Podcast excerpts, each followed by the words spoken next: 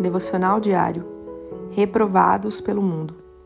Ainda assim, muitos líderes dos judeus creram nele, mas, por causa dos fariseus, não confessavam a sua fé, com medo de serem expulsos da sinagoga, pois preferiam a aprovação dos homens do que a aprovação de Deus.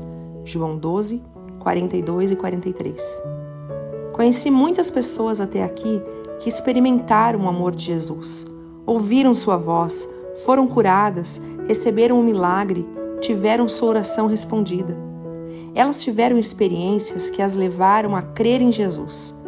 E aqui penso nas semelhanças com a parábola do semeador, onde o medo e a perseguição as levaram a abandonar a Cristo.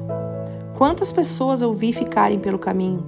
Pessoas que por um momento as admirei, mas escolheram um caminho largo e esmoreceram na fé. Afinal, vivemos para Deus ou para nós mesmos? Queremos a aprovação de Deus ou dos homens? Queremos ganhar o mundo ou o reino de Deus? Deus te abençoe. Pastora Ana Fruit Labes.